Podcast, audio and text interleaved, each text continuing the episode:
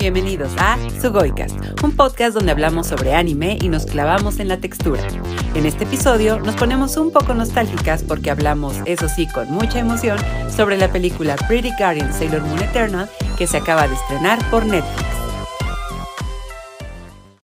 Bienvenidos una vez más a su Goicast. Esta vez nos vamos a tener un poco de regresiones a nuestra infancia porque vamos a hablar de Sailor Moon Eternal, la película que recién se estrenó en Netflix, bueno, la primera y la segunda parte, pero pues obviamente esto nos va a llevar también a hablar de nuestro pasado, de lo importante que es Sailor Moon para nosotras y de cómo, aunque a veces digamos, what the fuck está pasando en el anime, terminamos con un, oh por Dios, son tan hermosas todas. Pero bueno, Elsa, ¿cómo estás?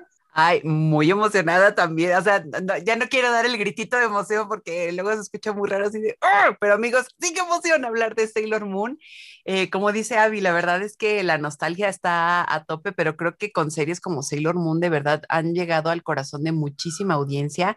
Y algo muy interesante es que a hombres y mujeres, como que siempre se tenía esto de que, ay, sí, las niñas, Sailor Moon y no sé qué, pero ahora he estado viendo de que hay mucha audiencia de todo tipo. Eh, de verdad, Sailor Moon, mientras yo veía la película, justo como mencionas, yo veía algunos detalles, como que me quedaban algunas cosas que me decía, mmm, qué cosa tan extraña, pero la verdad fue muy, muy bonito ver estos momentos, recordar así, llegar de la escuela, falda tableada, uniforme de prepa, prender la tele, ver Sailor Moon. Ay, no, qué cosa tan hermosa. De verdad, de verdad Sailor Moon me llega al corazón de una manera muy linda. E imagino que es como de tus, si no me equivoco, de tus anime favoritos, ¿no? Es que, o sea, creo que aquí lo más importante es lo mucho que me marcó, ¿no? O sea, ya lo dijimos en varios episodios, creo que es de los animes que todos vimos en los noventas sin estar precisamente conscientes de que era anime, pero, o sea, sí, ya cuando fui creciendo le seguí teniendo un gran amor y de hecho también cuando salió en México estas reediciones box set en DVD, o sea, yo me volví loca, las quise comprar todas. Igual ahí tengo como un vestido que trae medio el estampado de Sailor Mars, entonces, o sea, la amo completamente. Y cuando salió esta nueva versión, que es Sailor Moon Crystal, pues igual yo me sentía súper emocionada y más porque desde el inicio lo promocionaron como algo más apegado al manga. Y digo, aquí también otro agradecimiento a Panini Manga México porque pues ellos trajeron estas reediciones que obviamente esas sí las corrí a comprar desde que salieron. Entonces, pues, o sea, creo que aunque yo hubiese intentado alejar Sailor Moon de mi vida, ella siempre, siempre, siempre ha regresado y ha regresado a enamorarme una y otra vez. Ya estaba en tu destino. exacto, exacto. Mira, yo Sailor Scout por siempre. Lo pueden escuchar en el, en el episodio cero de este podcast, de hecho, en nuestra pregunta, ¿qué Sailor Scout somos? que justamente que esta manera tan también apasionante de mostrar a sus personajes, es que todo en Sailor Moon es hipnotizante. Y ni, siquiera solo lo digo como de chavito, o sea, te digo, hoy a mis 33 yo veía la película y decía, es que qué locura, qué es esto, qué emoción, los vestidos, la joyería, eh, las, las armas. Pero la misma emoción que de niña, o sea, de niña nada más que estaba, ya sabes, la o cosas así, es esta misma sensación de esto me está, o sea, fascinante. Esa es la palabra, creo yo. fascinante. Ay, no, es que qué bonito es Sailor Moon. Ah. Ya sí, ya sí. La neta es que aquí aprovecharemos, digo, suponemos que igual y ya lo saben, pero recordemos que es un manga creado por Naoko Takeuchi, y, o sea, la neta es que si lo pensamos, toda una visionaria desde su momento al meter temas, pues sí, o sea, fuertes, porque justo estaba leyendo que ella desde un inicio traía esta idea de crear este, una historia, pues sí, de chicas mágicas, pero que ella también en ese momento estaba obsesionado, ahorita no recuerdo el nombre del género, pero era muy particular estas historias donde había un equipo de personajes y cada uno tenía un color, ¿no? Como los Power Rangers. Entonces justo ella quería fusionar este, estos dos tipos de géneros de historias. Y de ahí fue como se fue desarrollando Sailor Moon, que digo, que primero fue esta Sailor V, ese fue en realidad el primer personaje que creó y todo, pero que desde un inicio tenía muy en claro que quería una historia pues como dijimos al inicio, ¿no? O sea, no tachada por los géneros, de ahí voy a hacer una historia para niñas, o sea, esa era su visión de, o sea, sí, todas las protagonistas son mujeres, pero se pues, eso no quita, exacto, exacto, eso no quita que cualquiera pueda disfrutar de esta historia. Y pues la verdad es que sí es sorprendente cómo tantos años después todos seguimos teniendo como referente del anime a Sailor Moon.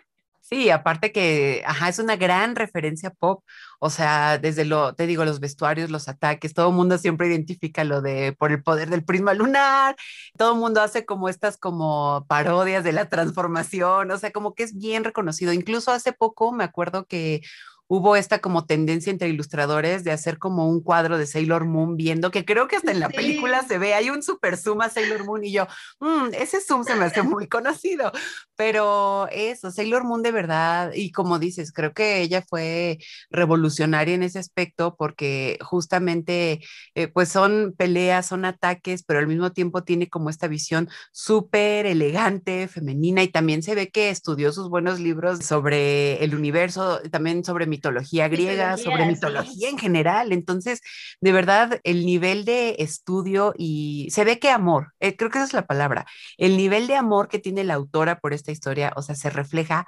perfectamente y es realmente bonito ver que en una película hecha en el 2021, bueno, seguramente hecha en el proceso de estos años, pero que se estrena en 2021, tiene ese mismo corazón que seguramente cuando nació el manga y cuando nació el primer anime. Y creo que ese, ese amor ha acompañado también a, a los.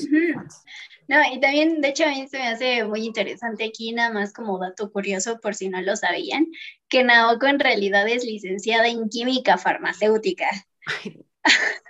Y entonces, o sea, justo cuando veo a personajes como Amy y Sailor Pluto, que justo son científicas, les interesa todo esto de estudiar, pienso en, seguro también es un reflejo de esa parte de ella, ¿no? De que Claro, o sea, siempre hay que mostrar mujeres estudiando este tipo de, de, materias que, digo, en ese entonces se relacionaban sobre todo muchísimo con los hombres y puedo sentir que más en Japón, ¿no? Sí, aparte, eh, tengo dos puntos aquí, que es como a mí me inspira mucho esas personas que estudiaron algo y se dedicaron a otra cosa, pero no está peleado eso. O sea, por ejemplo, eh, Avi, tú lo sabes, me gusta mucho la ilustración, ¿no? Y como estudié filosofía, como que yo siempre consideré que era un mundo súper alejado. Pero una vez que rompes esas murallas, una vez que rompes como esos, eh, digamos, no sé, prejuicios o lo que sea, pues te das cuenta que lo único que necesitas son como ganas y disciplina. Entonces, qué cosas difíciles, ¿eh? No, no les voy a mentir. Pero ahora que me he acercado más, bajo apps, me gusta la acuarela y todo eso, veo estas historias de gente que estudió una ingeniería y se dedican a hacer manga, veo gente que es psicóloga y se dedican a hacer también como artistas, o esas cosas de que digo, ¡ay, qué bonito! Y lo reflejan en su obra.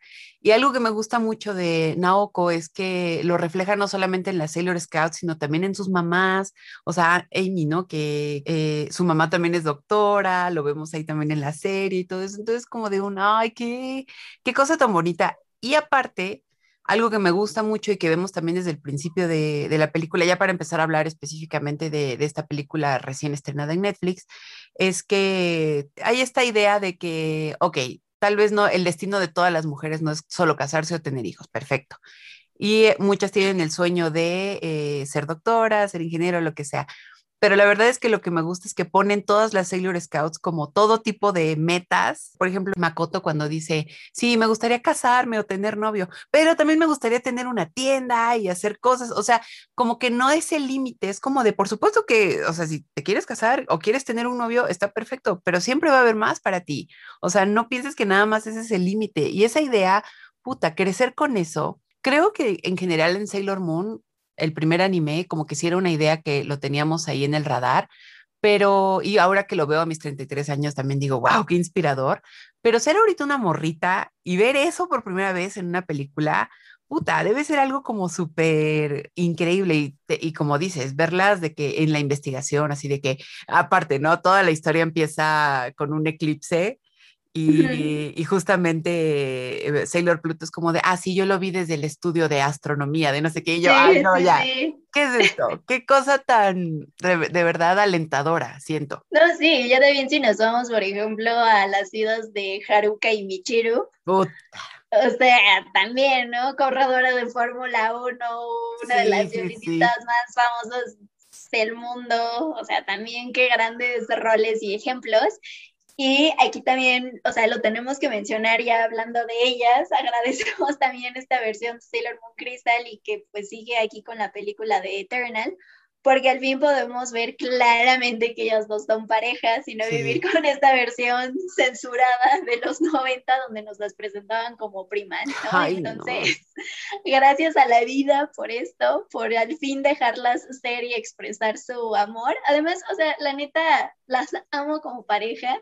Creo que debo de confesar que seguramente esa segunda parte fue mi favorita por eso, porque ya salían como estas, estas Sailor Scouts pero me gusta mucho siempre la química que tienen Haruka y Michiru y todo lo esplendorosas que se ven, ¿no? O sea, además el hecho de que Haruka sale como con esta blusa, pero súper desabotonada, súper sensual. Ah, y debo de decir que cuando acabé de ver la película, corrí hacia el manga porque lo leí, yo creo que cuando recién lo sacó Panini, o sea, ya tiene un chorro y no, no lo tenía tan fresco, lo uh y me sorprendió mucho que, o sea, tal cual así es como sale Haruka y Michiru en el manga, o sea, ella sale igual así con la camisa prácticamente abierta y también recuerdo mucho que se suena que Sailor Pluto, o sea, también sale con este, o sea, pues nada más como con el bra y una blusa de súper encaje, o sea, como mostrando todo. Y también, o sea, en realidad como que todos los atuendos que vemos en la película son tal cual los que puso Naoko, o sea, y me impactó porque, o sea, regresemos a lo mismo, ¿no?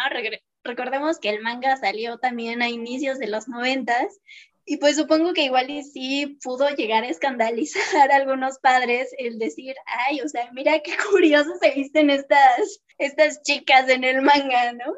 Es que esto de esta vibra de que estamos en el siglo XXI y de que y pensar que eso nos escandalizaba, pues hace 10 años, hace 20 años es como de, ay, qué cosa, amigos. Pero lo bueno es que ya en estos tiempos es como, qué bueno que ya se ve, se ve en una plataforma como, como Netflix y seguramente en otras plataformas donde esté disponible anime y cualquier otra serie, o sea, que ya no sea tanto el escándalo, sino lo normal. Siento que vamos para ese objetivo, vamos lento, pero como dices, creo que desafortunadamente para cuando nos tocó ver el anime, que aparte era un relajo porque lo pasaban luego a horarios muy, o sea, te digo, yo llegaba de la escuela que era como a las 2 de la tarde y ya estaba, o luego ya había pasado, o luego, ah, lo movimos a las 5, o sea, no había tanta formalidad en el mundo de los horarios del anime. Pero en ese aspecto siento que sí, desafortunadamente nos tocó vivir esa censura que definitivamente sí era un poco, pues doloroso, porque obviamente es como, o sea, obviamente nadie le cuadraba que fueran primas, era como amigos, o yo no sé cómo te llevas tú con tu primo, pero, eh, o sea, Ajá, o sea, creo que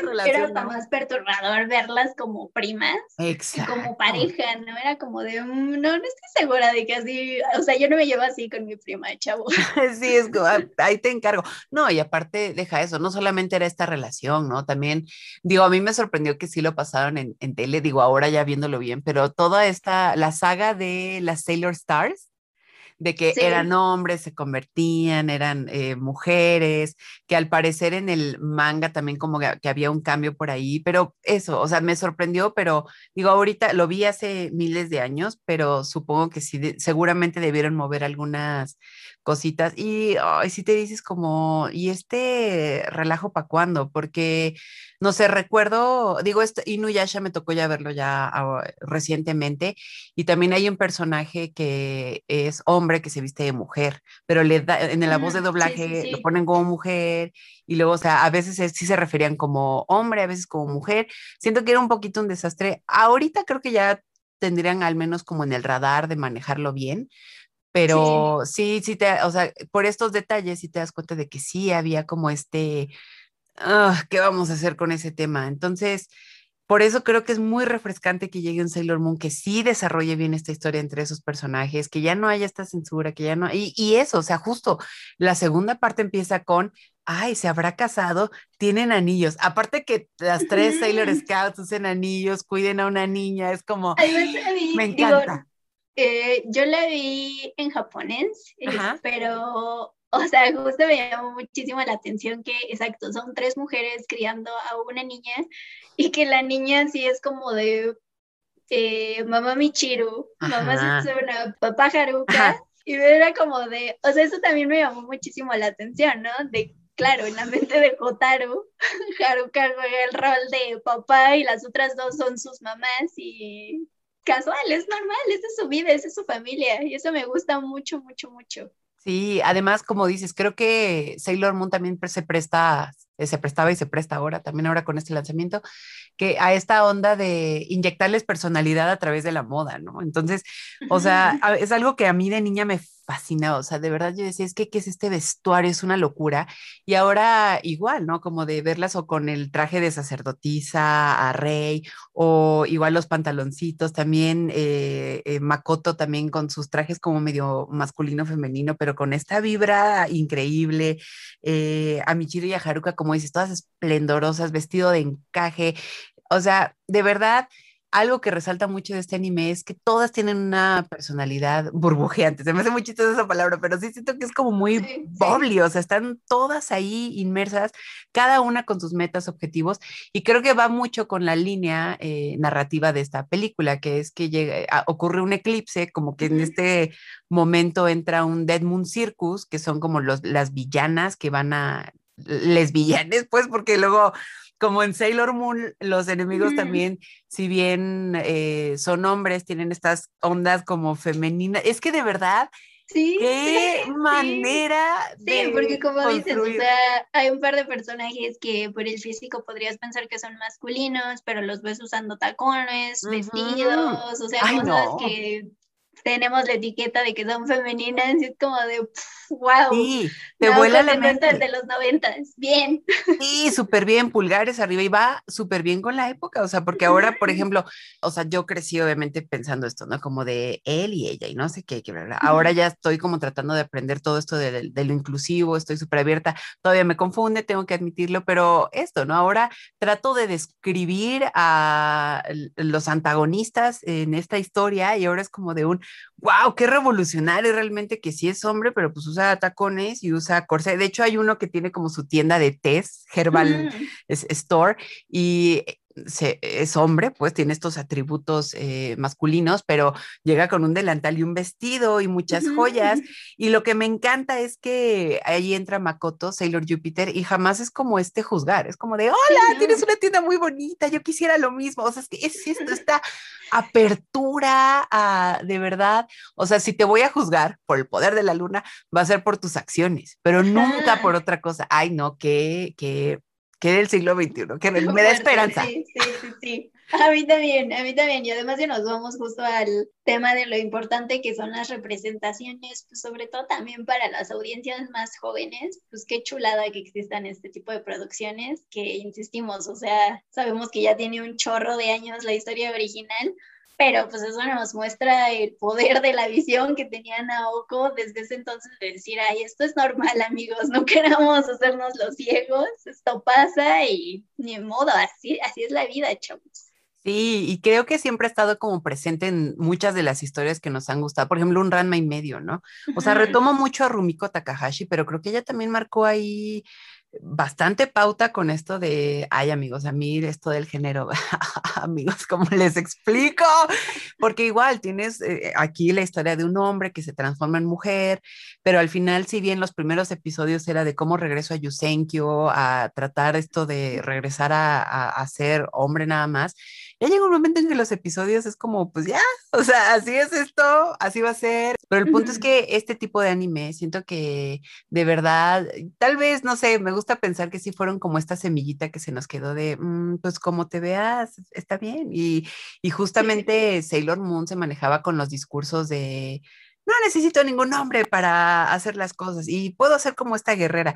Y otra cosa que a mí me gustaba mucho de Sailor Moon y que se ve mucho en la película es esto como de el trabajo en equipo, apoyarse entre mujeres, pero también si bien Sailor Moon está como planteada como la princesa, ¿no? La, reina aquí, que como de boss o algo así, ella también sale a luchar. Es como de, o sea, sí está como esta historia planeada, como esta jerarquía imperial de la realeza. Aún así es como de este gran trabajo en equipo, así de no importa dónde, todos tenemos que proteger eh, al planeta pero siempre apoyándonos entre todos.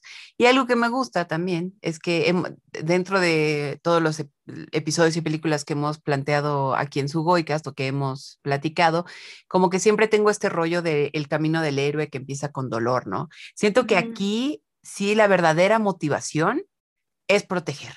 O sea, no, a nadie se le murió a alguien así horrendo, o al menos hasta donde yo sepa, te, digo, yo no he leído el manga, pero no está como esto, estos chispazos de dolor con los que nace un héroe.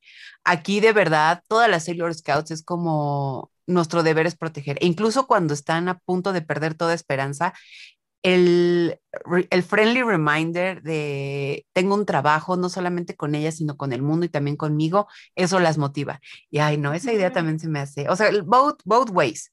Tanto el héroe que nace por el dolor como el que nace por el, de verdad, esta, este, esta necesidad de proteger, me hipnotizan y el caso de Sailor Moon creo que funciona perfecto. Sí, sí, completamente. Además también, o sea, me gusta mucho esto que mencionaste antes y que se refleja también súper bien en la película, el hecho de que todas son princesas guerreras, ¿no? O sea, que siento que es algo que, pues sí, claro, igual y en los últimos años lo hemos visto más en producciones de Disney y otras producciones que, claro, ¿no? O sea, una princesa también puede pelear y no solo esperar a que sea rescatada, pero regresamos a lo mismo, ¿no? O sea, este anime ya nos lo planteaba desde los noventas de que, pues sí, todas ellas son princesas y creo que ahorita quedó más claro en esta escena donde todas aparecen con sus vestidos, se invocan a sus castillos.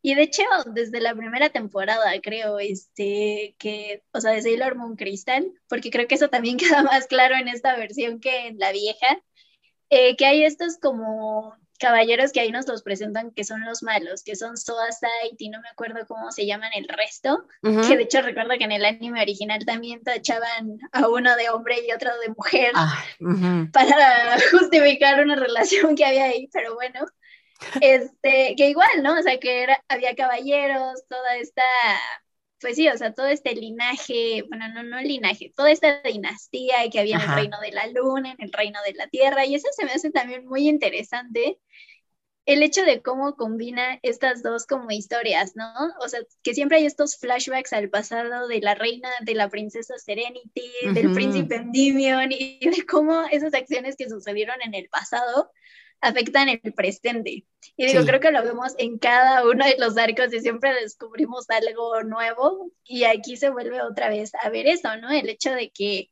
pues Serena estaba destinada a trabajar con este grupo de amigas que, insisto, desde un inicio son princesas, pero también están conscientes de que son guerreras y eso nunca las aflige ni les hace preguntarse, el, ay, pues solo soy una princesa y voy a esperar a mi príncipe a casarme con él, ¿no?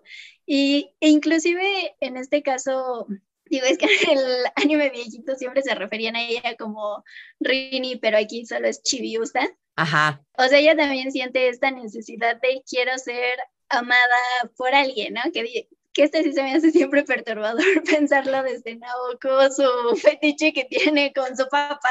Y ya sé, ya sé. Es como... entender que es su papá y es como de, a ver, niña, cálmate, entiende que no puede estar contigo. Sí, sí, sí, por favor, o sea, gobiernate. No quiero romper la línea tiempo-espacio. Gobiernate. Este, pero justo, o sea, creo que hasta el final, inclusive cuando encuentra a su príncipe, que es Helios, o sea, sí está feliz por eso, por pensar que ya encontró como a su caballero en su corcel blanco, pero al mismo tiempo su motivación siempre es convertirse en una Sailor Scout, ¿no? O sea, que pueda ser la próxima líder y eso también me encanta, porque claro, o sea, el querer una pareja o el querer en el amor y en el romance no está peleado con el pelear por el amor y la justicia en este caso, ¿no? Entonces eso me encanta que inclusive ella siendo como tan pequeña lo tenga claro desde un inicio. Y aparte, todos los enemigos que tuvo Sailor Moon del anime que veíamos y ahora en la película, también los enemigos son muy buenos. Eso me gusta muchísimo porque sí son muy malos, mandan a todo su batallón ahí contra todo el mundo. Y en este caso, eh, pues tenemos a, estas cuatro chicas circenses que vemos que realmente no nacieron malas, o sea, fueron como reclutadas a fuerzas y al final, justo como que dicen, es que cuando están como planteando esto de todas las pesadillas en el mundo, eh, justamente fue Sailor, a Sailor Saturn, quien escucha las qué pesadillas tienen ellas y ella es como de que es que yo no quiero hacer esto, yo no quiero hacer daño, todo esto es culpa del eclipse y se da cuenta de que pues es que no son malas, o sea, es, fueron, pues sí, raptadas y se convirtieron en el enemigo y por eso tienen como este acto de piedad. También se convierten en Sailor Scouts y obviamente hay un cliffhanger ahí de que este no es nuestro momento de despertar, esto vendrá más mm. adelante y es como de que, ¡oh, va a haber otra cosa de Sailor Moon en el futuro! Pero seguramente eso ya se verá en, en, algún momento, pero al menos en esta historia eh, tanto los enemigos como estos nuevos personajes también están construidos muy, muy bien.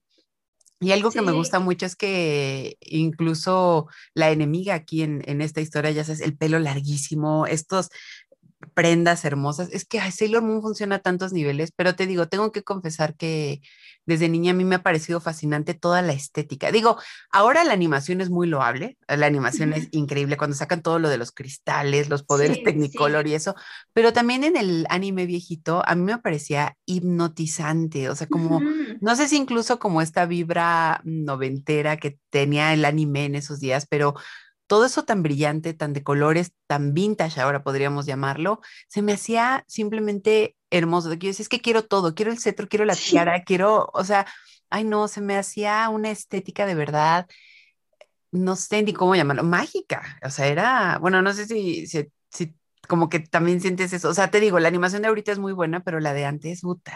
Sí, no, completamente. O sea, yo también quedé enamorada desde la primera vez que la vi y creo que también desde que vi las transformaciones, ¿no? O sea, cómo es esta paleta de colores tan particular que usan y además en la transformación de cada una, ¿no? Que en Rey siempre está presente los colores rojo, naranja, porque representa el fuego, con Makoto el verde, amarillo, porque es como esta tierra, rayo, ¿no? Que se siente tan fuerte. Entonces, eso siempre me, me, enamoró muchísimo y como dices, o sea, aunque la estética de los noventas ahorita ya nos parezca pues vieja quizás, o sea, creo que de todas maneras si vemos estilos del anime de los noventas, o sea, podemos encontrar grandes, pues sí, grandes piezas de, de la animación. Y creo que más para ese momento el involucrar tantos colores y tanta estética era fenomenal. Inclusive recuerdo simplemente el intro, o sea, los openings, o sea, también qué chulada de openings chulada. Y te digo, el uso de colores, creo que hemos hablado muchas veces de paletas de colores en el podcast y en este caso algo que caracteriza a Sailor Moon es que además de que es como un rainbow, o sea, todo un arco iris, o sea, toda una paleta súper brillante, algo que también es muy cool es como la manera en que mete dorados, plateados y blancos, o sea, como es algo súper cósmico, tiene toda la fórmula perfecta para hacer algo súper cósmico, mágico, brillantitos, lentejuelas, súper shiny, o sea, como que de verdad explota todo eso a un nivel increíble y me encanta, funciona, funciona muy bien, o sea, de que si esto fuera un pantone, yo creo que sería toda la paleta, no le da ningún miedo y como dices, esta fórmula de todos los personajes tienen un color asignado y es simplemente a la perfección. Eh, lo, lo, hace muy, muy bien. Incluso los enemigos que también tienden a usar los colores más oscuros, funciona. Verdes, turquesas, todo esto es como simplemente fascinante. Creo que desde ahí ya partimos. Y te digo, la historia es muy buena, tienes estas protagonistas súper fuertes, la película se sigue viendo y eh, ahora, hablando, ya, ya voy directo a un tema, este, digo, hemos hablado de cuánto nos ha fascinado, pero uno de los puntos que no me gustaron tanto en, en ese aspecto es que fueran dos películas. O sea, cuando vi que ya, ya se había estrenado y vi que eran dos partes, pero aparte cada una dura una hora veinte, mi primera idea fue, ¿y por qué no una miniserie? Entonces, no sé si tú tuviste como esa misma, o sea, en mi mente imaginario, y está raro que, que, lo diga porque yo venía siguiendo este estreno y cuando vi que eran dos películas que iban a ser dos partes, dije, ay, qué raro, pero dije, ¿por qué no una miniserie? Siento que hubiera sido más, más leve. Yo también, o sea, la verdad es que cuando lo anunciaron, porque Sailor Moon Crystal tiene tres temporadas, ¿no? Y o sea, como que todo había ido bien, lo digo entre, entre comillas, pero porque, o sea, cuando anunciaron que el nuevo arco lo tenían que adaptar en películas, la verdad sí mi cara fue como de, como por, O sea, ¿por qué no? Y como dices, cuando vi que duraban estos 80 minutos, dije, pues bien te daba para hacer capítulos, o sea, si tomamos en cuenta que duran como 15 minutos, pues claro, ¿cuántos capítulos no pudiste sacar con esto mismo y quizás nutrirlo un poquito más? porque justo antes de empezar este podcast hablábamos de eso, ¿no? Que habíamos visto comentarios y también a nosotras nos parecía que como que la dinámica en la película sucedía demasiado rápido, ¿no? O sea, como que pasaban de punto A a punto B, punto C, muy, muy, muy, muy rápido y que quizás hubiera sido, hubiera estado mejor acomodado en una serie, pero pues la verdad no sé, no sé si quizás el problema era que ya no le encontraban como un canal para emitirlas, no, no sé la verdad cuál pudo haber sido el problema para decir, pues mejor llevémoslo a películas. Y eso también me intriga porque pues sí, o sea, la historia en el manga, el arco que sigue es este de las eh, Sailor Stars. Y eso también es como de, pues me van a dar una serie, me van a dar otras películas, porque ese arco creo que sí es todavía más largo que este. Mm, Entonces, sí, de hecho creo que este sí es un poco más corto que otros de, del manga. Sí. Pero, o sea, según yo, el de Sailor Stars, sí, porque también sale Sailor Galaxia, ahorita me acordé, o sea, sí pasa, según yo, muchísimo en todo ese arco. Entonces, aquí más bien me perturba el si pensaran hacer película de eso hacer serie o, o, qué, ¿no? O sea, porque yo sí espero que hagan algo más, no que ya nada más lo dejen aquí, porque además ese ya es el último arco del manga, entonces pues ya amigos, deberían de hacerlo. Ay, sí, que, que, ¿cómo es? Que tienen la casa por la ventana o eso. Sí, ya. Oye, Avi, por cierto, justo como decías antes de, de darle, eh, de picarle el botón de grabar, me comentaste algo muy interesante que hemos visto muchos comentarios en Twitter que es como de esto, ¿no? Se siente que va muy rápido, como que hay cosas que se pudieron desarrollar, pero me decías que en el manga es igual. ¿Tú qué leíste el manga? ¿Qué nos puedes decir de eso? Bueno, les digo que lo, lo, leí ya hace como cinco años, no sé, creo que el manga salió en 2016 aquí con Panini, o sea, ya tiene un ratito, no, no lo tengo tan fresco, pero ayer que me puse a ojearlo, vi que en realidad tal cual lo que pasa en el manga es lo que vemos en, en, las películas. Entonces, digo, o sea, me faltaría leer, quizás no sé si me perdí de algo, ahora sí que en los diálogos de las protagonistas y todo, pero entonces creo que más bien esta rapidez, o sea, este problema que tenemos con la rapidez de los eventos viene desde el material de origen, que claro, muchas veces en los animes pues también se dan esta libertad de igual y inventar como nuevos este, subhistorias o de desarrollar otras cosas más, pero pues no sé, o sea, creo que entonces más bien esa, esa molestia que tenemos con que todo sucede muy, muy, muy, muy rápido, si viene desde el manga. Sí, y aparte eh, siento yo, bueno, esto ya es también mi sentir, pero había como ciertas cosas que se hacían en, la historia, pero al final no, siento yo, no aportaban mucho. Por ejemplo, eh, cuando convertían a, Serena en niña, eh, o, y a Chibimun en adulta, o, hay un momento también en que Dario, bueno, los nombres en latino y en japonés, y aquí ya todo se mezcla, pero a Darien y a, Serena también los hacían niños y luego otra vez adultos. O sea, entiendo, pero ¿por qué hiciste eso? O sea, ¿qué afectaba? Ya no tienen poderes, las Sailor Scouts ya no se pueden convertir si los haces niños, o sea, como que de repente era de, ay, soy niña, y luego vamos a transformarnos, se transformaban y ya regresaban a, a ser... Yo también decía, no, pues esto va a implicar un problema mayor que se va a desarrollar en algo más, ¿no? O sea, van a tener que encontrar algo más para que resultara que la solución fuera tan fácil como transformarse. Pero te digo que, o sea, en mi ojeada del manga, así también pasa en, en el material de Naoko. Entonces, sí, siento que si ya lo iban a animar, pudieron explotar eso. O sea, porque cuando yo vi que pasaba eso, y te digo, yo sin entender el, el contexto del manga, dije, oh por Dios, ¿cómo van a, resolver esto las Sailor Scouts? Y de repente es como de, bueno, hay que transformarnos y ya esto se va a resolver. Y yo, mm, ok. y luego Darien y Serena, cuando son niños que tienen esta regresión bonita de siempre quise acompañarte a la escuela. Estas cositas como medio cliché japonesas, de ir de la mano a la escuela y eso es súper lindo, pero al final despiertan y ya son adultos, ¿no? En el licio y yo, ah, ah Ok, ok. qué bueno que se resolvió de esa manera tan sencilla. Igual bien todo este desmadre que se hace, o sea, ya hacia el final, cuando ya están todas las Sailors juntas, que es como de, bueno, las vamos a transformar en su modo princesas, ¿no? Con todos sus vestidos todos hermosos e invocan a sus castillos. Bueno, no, pero ahora necesitamos que vuelvan a ser Sailor Scouts, como de carajo, ¿quién les entiende, no? Pero igual, o sea, en el manga también eso pasa en un par de viñetas, por lo que vi.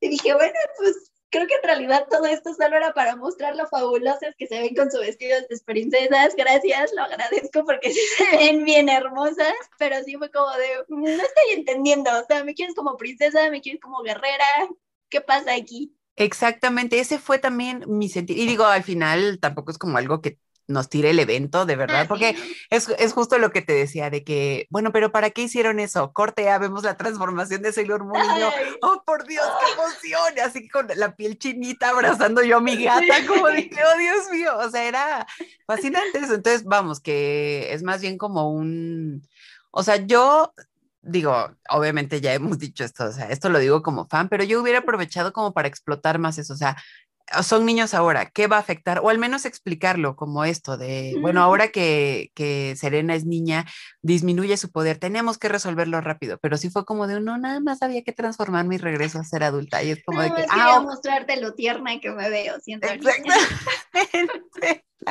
y está bien, está bien, digo, es, queda... Pero al final, eso fue de las cositas que tal vez no me latieron tanto en, en la película, pero al final eh, siento que funciona, el factor nostalgia se siente satisfecho, siento.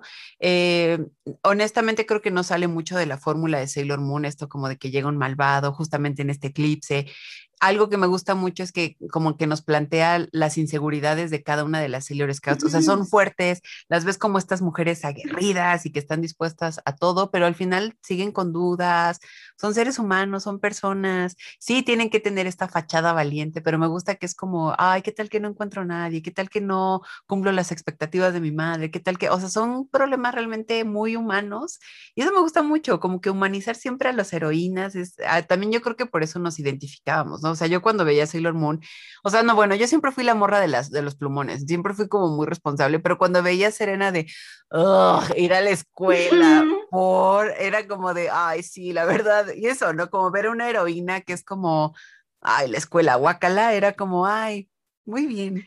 Sí, sí, exacto, que no desde el inicio es como esta señorita perfecta, entre comillas, este, de, ay, sí, soy perfecta en todos los sentidos, porque no, de hecho ella es el claro ejemplo de que, pues de hecho desde un inicio nadie suponía que ella era la princesa, ¿no? Porque pensaban que la princesa, exacto, iba a ser la representación de la perfección al máximo. No, y, que hasta Luna se diera cuenta. Niña chillona. Ah, que hasta la gatita era como de... sí, sí, sí, sí, sí, sí. ¿Cuál sería como tu, digamos, tu aftertaste de la película? A mí también me dejó muy satisfecha, o sea, sí insistimos con el esto de que hay cosas de la trama que se sienten como súper rápidas y que sí me hubiera gustado que mejor lo pusieran en serie, pero pues ahora sí que teniendo esto, me quedo, me quedo bastante satisfecha. Además, también recuerdo que desde que salió Sailor Moon Crystal hubo también esto de nunca dejar satisfechos a los fans.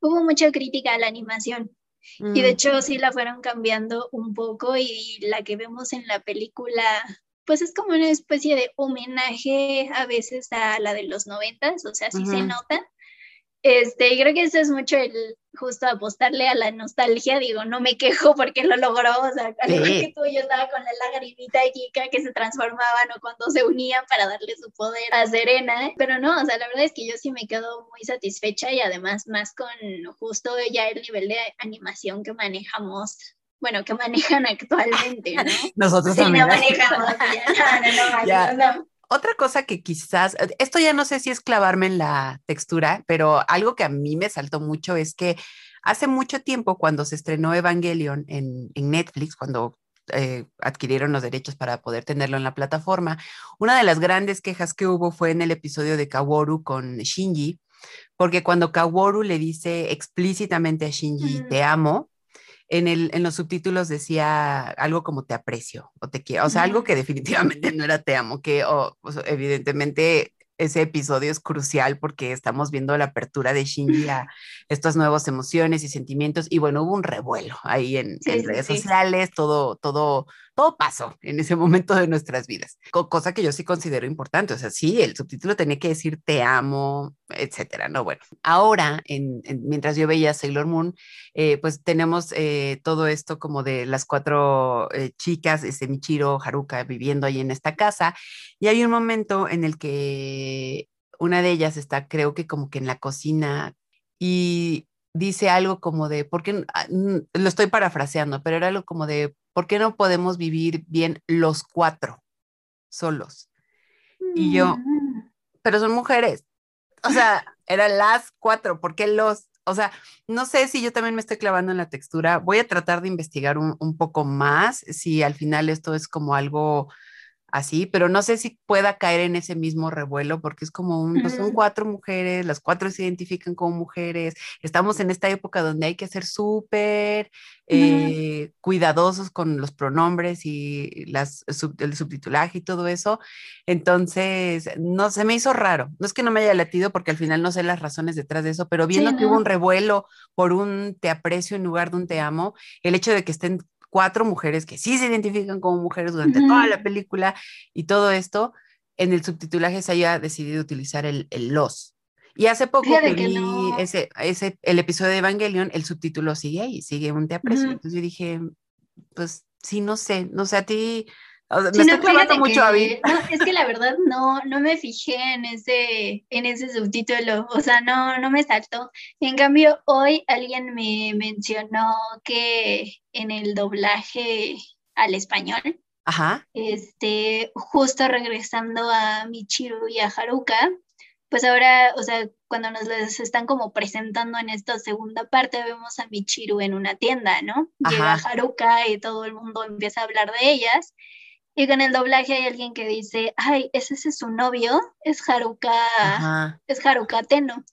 Y yo le decía, es que en el subtitulaje aparece solo como él debe ser su pareja. Pero me regresé a escuchar la escena porque ya saben, yo ya enclavada en a ver qué está pasando aquí.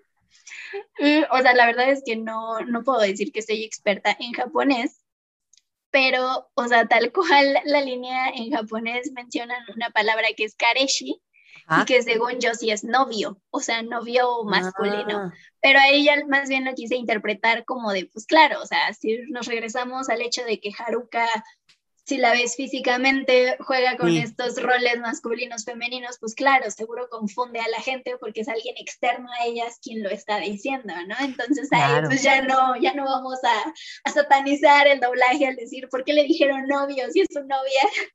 Sí. Por, por eso, ¿no? Porque seguro Haruka, pues, insisto, con su vestimenta puede confundir a cualquiera. Claro, y aparte que esto de estar en la en carreras y todo esto, sí, sí, sí, e, e, ese aspecto también como que me quedé como de, mm, ok, pero sí lo entendí como un, bueno, se pueden como esta confusión por su manera de vestir y todo eso. Eso porque, como dices, súper lo podría entender, pero te digo que esto de estar en paz los cuatro en la casa, y yo, ¿cómo que los, hija? O sea, ¿de qué me hablas? Pero al final... Tú y todas son mujeres, ¿qué pasa? Ajá, y digo, no he visto nada en redes realmente, no sé si sea una tacha que vaya a explotar más adelante, porque te digo que a mí me extraña que, a mí lo de Evangelion sí se me hace fuerte, porque te digo, o sea, es crucial ese te amo en, en Evangelion, es crucial, son las nuevas emociones de Shinji, vemos que él como que siente esta como cercanía con él, e incluso así en dato cultural, en el manga, Shinji realmente no se lleva bien con Kaworu porque tiene miedo a acercarse a alguien más porque le han pasado una serie de cosas horrendas y al final él sí admite que sí quería estar con él, o sea, sí, sí, sí había como, esta, como este deseo de estar con él. Entonces, parecería un detalle nimio, yo creo que no, yo creo que en esta época donde sí hay que tener mucho cuidado con los eh, pronombres y todo esto, que, y de hecho lo han escuchado todo el episodio seguro, o sea, al momento de querer definir algo como masculino, femenino, ya como que no nos raya tanto, decir si un enemigo hombre, mujer o todo esto, o sea, como que ese tipo de cosas que ya están a debate en el lenguaje actual, eh, siento que sí es importante, pero por eso a mí como que me saltó. Y, de hecho, y, y puse el doblaje igual como Abby, yo en intensa de que dije, a ver, voy a poner esta parte en español y en español usan algo neutro, justamente en el doblaje, o sea, creo que hasta eso el doblaje lo hizo muy bien, porque en el doblaje sí decían como de, ¿por qué no podemos estar en la casa bien? Algo así dicen, o sea, les digo, lo parafraseo, pero no usan nada que denote eh, género masculino o femenino. Y yo, perfecto, punto extra. Entonces, quién sabe, no sé si yo también me estoy clavando muchísimo ya en esa textura, pero solamente digo que en caso de que sea como algún mislead o algo, sí creo que es importante como, pues, las cuatro, o sea, te digo, parecerá nimio, pero siento que de cierta manera no lo es, especialmente porque estamos hablando de un anime que por fin deja a esta pareja ser. Ya no son las primas, ya no es la amiguita especial, estamos viviendo aquí. Y te digo, usan anillos. Y luego tienen a otra chica y están cuidando a una niña y están fijando los papeles de mamá y papá y todo esto. Entonces, como de, ya hijos, ya, ya, ya, pónganse. Sí, sí, sí, sí. Y pues bueno, Avi, llegamos a la parte de datos curiosos. Yo traigo más bien como datos culturales. En este aspecto, la directora es Chiaki Kon, que la verdad lo digo muy alegre porque hoy me enteré, o sea, justo para grabar este episodio me eché un Wikipediazo rápido a su carrera y vi que ella dirigió dos anime que, que ni siquiera sé si decir que me da culpa, porque en general yo no creo en, las, en, los gustos culpables ni nada, pero ha hecho dos de los anime eh, Boys Love que me encantan, la verdad. Qué vergüenza. Pero uno es Junjo Romántica y el otro es Sekaichi Hatsukoi. Sí, son de estos boys love que tienen como sus debidas dosis medio de toxicidad y what the fox, sí, no, pero pues ya amigos, lo voy a decir abiertamente, me encantan, me rayan las historias, son muy divertidas, entonces las tengo en el radar, pero aparte, esta directora también dirigió Backstreet Girls y Goku Shufudo. Se me hace, o sea, que, la misma directora de, de Yakuza Amo de Casa haya dirigido Sailor Moon Eternal. Se me hace algo, ay, no sé, muy divertido. De esos datos que, como saben, me gustan muchísimo. Y pues nada, un otro dato que ya saben, yo amo a los actores de voz, me gusta como ver en qué otras cosas están participando. Y como ya lo había dicho, creo que en el episodio de Say Darien eh, comparte actor de voz con eh, Rito y también con Eiji de Banana Fish, que es eh, Kenji Nojima. Entonces, igual, o sea, sí, me gusta mucho eso. me encanta como ver en qué están los actores de voz y eso se me hace algo muy curioso que demuestra su talento, ¿no? Digo, unos están en Attack on Titan y también están en Dokusei, están en Sailor Moon y están en tal, ¿no? Entonces, se me hacen como datos muy, muy bonitos. Oye, y, y como punto aparte, ahora me entró la curiosidad, ¿por qué decidiste verla en japonés? Fíjate que a pesar de que yo el doblaje latino lo tenga como muy en alto y me guste mucho y todo esto, como que ahorita me gusta más esta eh, onda de verlo en su idioma original. Como que digo, si voy a ver anime, quiero ver eso. Aparte, como que escuchar algunas eh, palabras, identificarlas. Y por ejemplo, de Sailor Moon, cero me molestaría darle la segunda vuelta ya en, español. De hecho, ya lo había mencionado, creo, en Onyx Equinox. A mí el doblaje en inglés no me late tanto. no. me late tanto como que lo siento muy impersonal. Eso ya obviamente es opinión mía, si a alguien más le gusta, me encantaría saber su opinión. A mí se me hace como no tan de feelings. Siento que luego se echan unos chistes muy divertidos en, en inglés, pero aún así como que no, no lo Como que ese cry in Spanish se hace muy real en esto del doblaje. Exactamente, como que no siento ahí el feeling y siento que el doblaje latino sí lo hace muy, muy bien. Por ejemplo, yo fui muy fan de Ranma, fui muy fan del de Inuyasha, Dragon Ball, como que ese doblaje se me hacía increíble. Y ahora que para Sailor Moon Eternal trajeron al, también los mismos actores de doblaje originales, digo, ah, pues sí debe estar. Entonces esta segunda vuelta quizás sí la de en español, pero en general ahora me gusta verlo en idioma original, como que sí, me gusta muchísimo ese, como ese detallito. Pero sí, más bien solamente por ñoña. Yo creo que eso se, se resume mi, mi respuesta. En este episodio ya quedó clarísimo que amamos el factor nostalgia, aplaudimos mucho la animación. En mí, en mi caso, sí me hizo recordar mucho, te digo, a la Elsa falda tableada, llegando, comiéndose ahí un heladito mientras veía Sailor Moon, muy fascinada, sí, como que funciona muy bien esta película no se sale de la fórmula esta de este gran enemigo, el apoyo entre mujeres, eh, unir fuerzas para derrotarlo, que se agradece. O sea, creo que es una fórmula que funciona muy bien y creo que incluso para la época funciona mejor que nunca. Entonces, no sé, para ti, Abby, ¿qué, qué conclusión te deja? ¿Por qué deberían ver la película? ¿Cómo se siente la Abby en comparación a la primera vez que viste el anime hace unos años? La verdad es que sí me siento muy satisfecha porque como mencionamos, sí me emocionaba otra vez, como si fuera la primera vez que las estuviera viendo transformándose. No, y además, este, aquí, este sí podría más bien entrar como dato curioso, que en realidad esta es la primera vez que vemos una transformación de Jotaru. O sea, nunca se había visto antes. Entonces eso lo agradecí también completamente porque a pesar de, que he dicho que Rey es mi favorita, Jotaru, como siempre era un personaje como misterioso, para mí también tenía un lugar especial en mi corazón. Entonces ver eso y también ese desarrollo que ha tenido más, no solo en la película, sino en todo este remake, la ha hecho todavía más especial. Pero sí, o sea, también coincido contigo en que son temas que quedan a la perfección con lo que está pasando actualmente y que sí creo que deberían de darle una vuelta simplemente por eso. Digo, no sé si todavía hay alguien que no haya visto Sailor Moon de los 90, pero si no lo han visto, si no saben nada de Sailor Moon, pues sí, dense Sailor Moon Crystal. También lo digo porque pues es más apegada al manga y son menos capítulos, porque justo el otro día investigaba que o sea, si comparamos este arco en el anime original, o sea, antes han pasado 120 episodios para llegar a esto, cuando aquí creo que solo son como 36. Ajá, un avance. entonces, sí, sí, sí. ¿Qué digo? O sea, no, no es por echarle tierra al anime de los 90, o sea, creo que también hicieron un gran trabajo, considerando que Naoko, o sea, que más bien el anime se estaba haciendo mientras el manga seguía en publicación. Entonces creo que ahí sí fue como un gol de los escritores, creadores, de bueno, pues a ver cómo vamos rellenando esta historia mientras Naoko sigue avanzando, ¿no? De hecho, ahora que mencionaste eso, me acordé que otro dato como cultural es que Naoko Takeuchi está casada con Yoshihiro Togashi, que es el de Hunter per Hunter. Y algo que me encanta es que se dejan referencias mutuas y como sabemos, pues el manga de Hunter per Hunter pues está ahorita en, en una pausa porque pues el autor no puede continuarlo y hay como ahí algo, pero me encanta, o sea, siento que incluso eh, hay mucho de ese, como de ese sentimiento en Sailor Moon también. No, no he tenido la oportunidad de leer eh, Hunter per Hunter, pero se me hace un dato curioso también de parejas de mangakas. Es como, ay, qué cosa tan hermosa. Pero eso, ¿no? Como que igual un anime que va casi que al día con el manga, así debe ser dificilísimo poder como continuar la historia. Y, ha habido como varios, ¿no? Varios anime que como que luego medio tambalean la historia porque alcanzan el manga.